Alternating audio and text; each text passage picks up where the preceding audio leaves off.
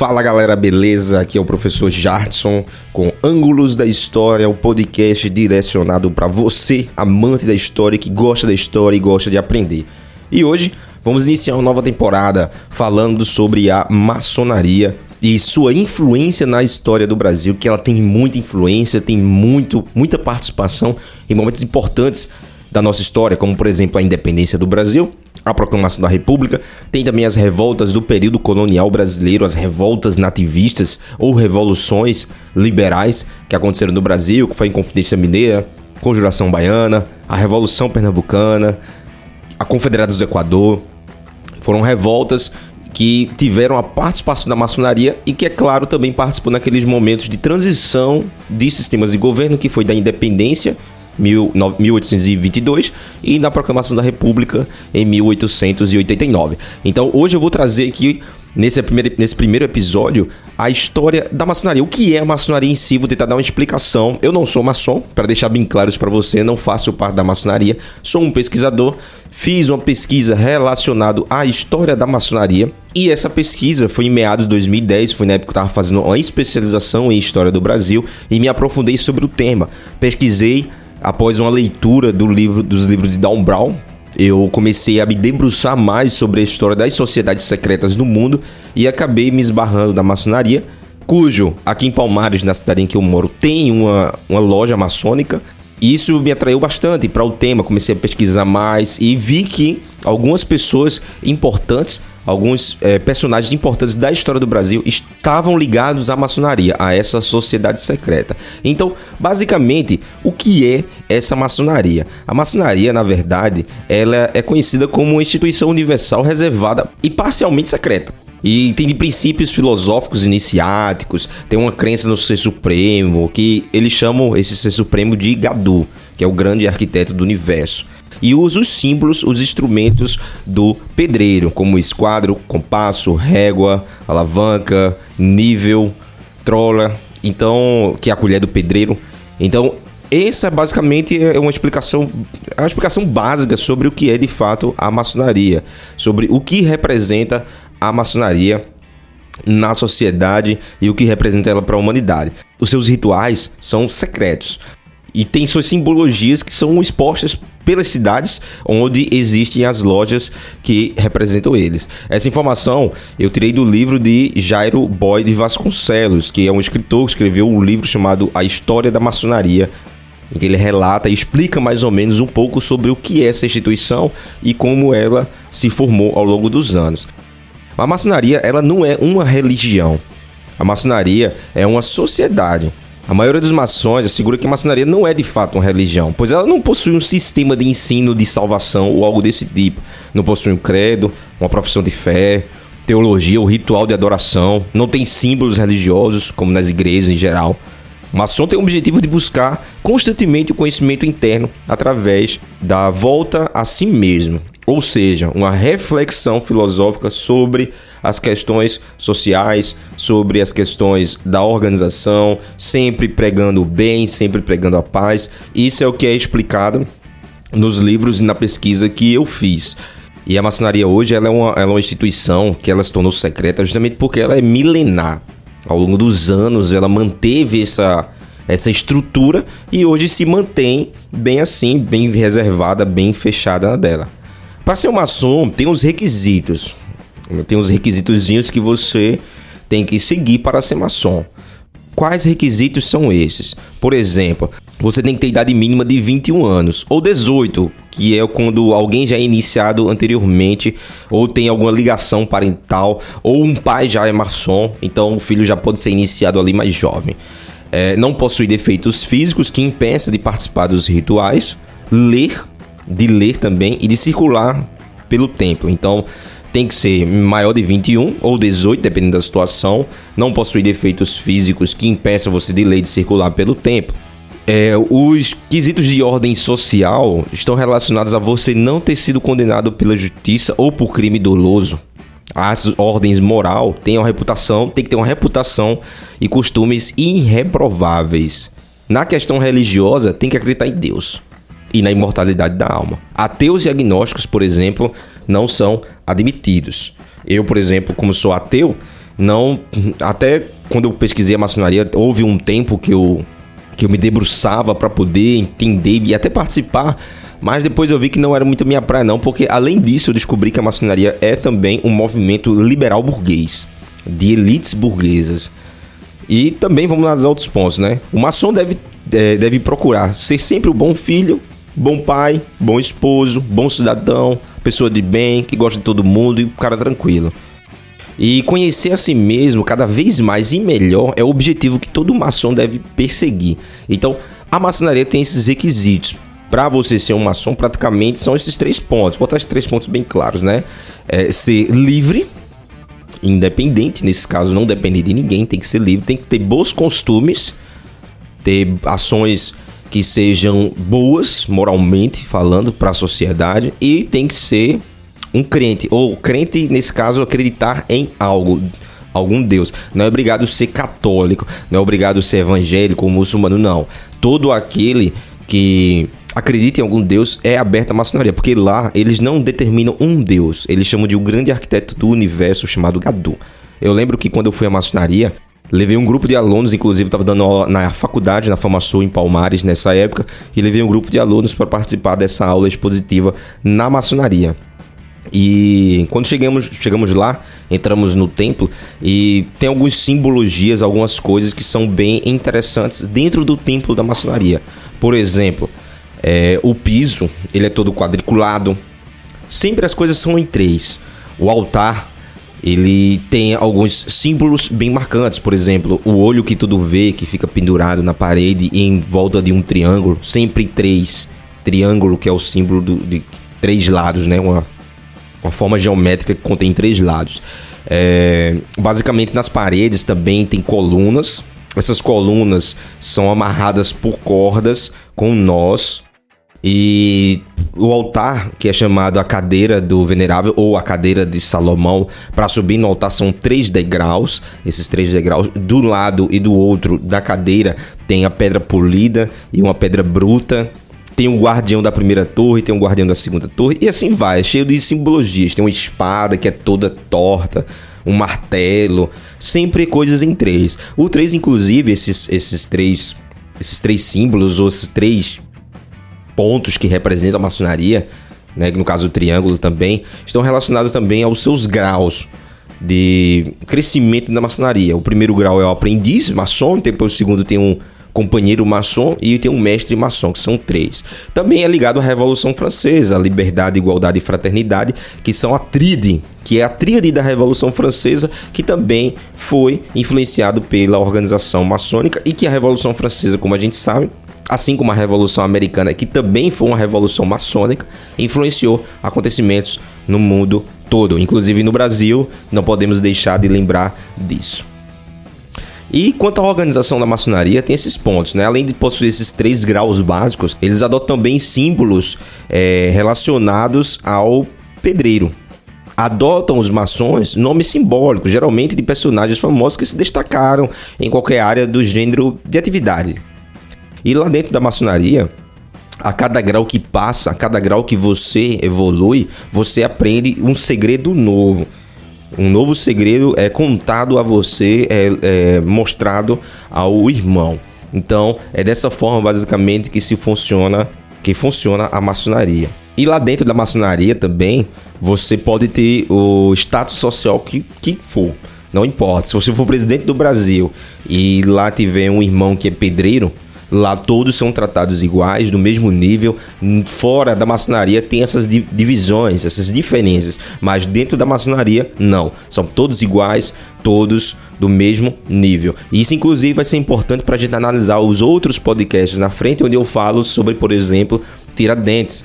Que durante a revolta da Inconfidência Mineira, Tiradentes, dizem alguns livros, claro que isso aí não é uma coisa muito viável, mas tem as contradições, que Tiradentes foi o líder do movimento da Inconfidência Mineira, sendo que na verdade ele era apenas João Ferres e que comandava outras pessoas importantes socialmente falando nesse movimento. Mas o que acontece aqui, a contradição é que justamente lá todos eram iguais dentro da maçonaria e Tiradentes era tratado como uma pessoa igual a todas as outras, independente da sua classe social ou do posto que ele ocupasse.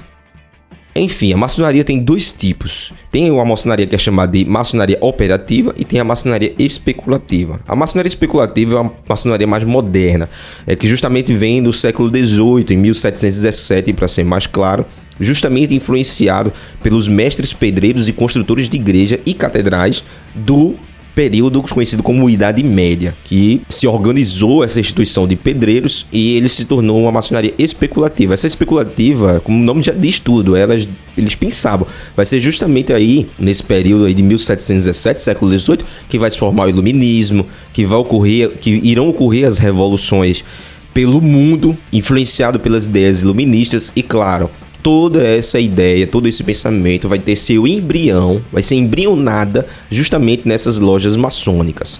Então, essa maçonaria, a maçonaria especulativa, é uma maçonaria basicamente ligado à questão de refletir, de pensar. É uma maçonaria burguesa, podemos ver dessa forma.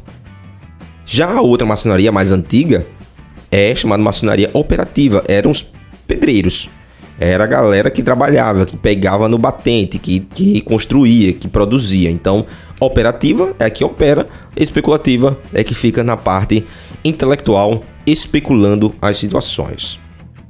No Brasil e nos Estados Unidos, maçons ficaram famosos, né? Tivemos muitos presidentes maçons. No Brasil, tivemos, por exemplo, o Marechal Deodoro da Fonseca, Floriano Peixoto, Pedro de Moraes, Campos Sales, Rodrigues Alves, Nilo Peçanha, Hermes da Fonseca, Tivemos também o Austin Luiz, Nereu Ramos, Jânio Quadros, Itamar Franco, Dom Pedro I, Dom Pedro II e assim vai. Tivemos muitos personagens relacionados, voltados para a maçonaria. Na Revolução Pernambucana, o Cruz Cabugá também era maçom, inclusive tem uma avenida no Recife chamada Avenida Cruz Cabugá. Se eu não me engano, liga Recife a Olinda, eu não estou muito ligado nisso. É, personalidades também da, da Revolução da Inconfidência Mineira, na Conjuração Baiana, que foi a Revolução dos Alfaiates, também teve influência maçônica, na Revolta dos Farrapos no Rio Grande do Sul, também influência maçônica, o Bento Gonçalves, José Garibaldi, esses eram ligados também à maçonaria. Já nos Estados Unidos, que também foi um, um, eixo muito importante, um movimento muito importante, a Revolução Americana, teve grande influência maçônica. Tivemos Benjamin Franklin, Charles Lehman, Douglas MacArthur, Edgar Hoover e tantos outros representantes também. É, George Washington também, Franklin Roosevelt, Henry Truman, Lincoln.